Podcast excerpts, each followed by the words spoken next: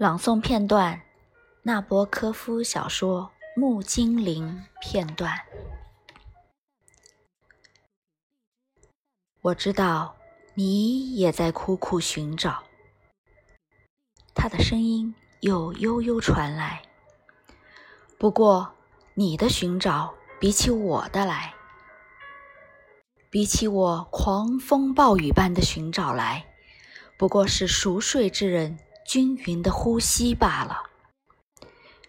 你不妨想想，我们部落没有一个人留在俄罗斯，有一些像丝丝烟雾一般绕着圈飘走了，另一些流落到世界各地。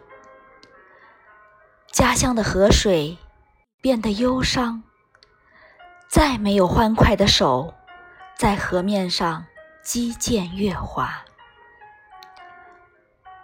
偶有没被收割的风信子成了孤儿，默然无语。淡蓝色的古斯里琴也不再弹响，他曾为我的对手轻盈的田野精灵服务，为他的歌声伴奏。那个头发蓬乱、热情友好的家居精灵，含着眼泪，放弃了你蒙羞受辱、又脏又乱的家，也放弃了枯萎的小树林。想当年那些小树林，明亮处楚楚动人，幽暗处又神秘莫测。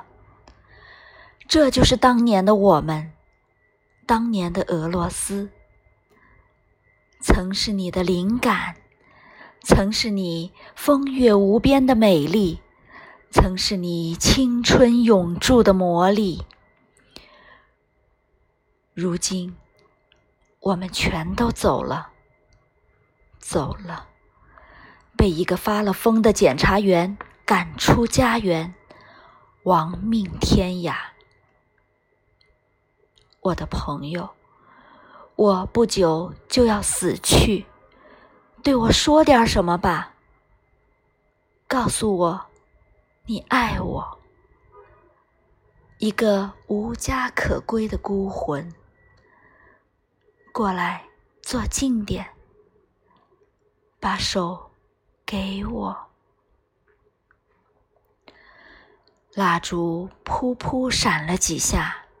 熄灭了，冰冷的手指摸摸我的手掌，那熟悉的忧郁笑声如钟震响，然后消失了。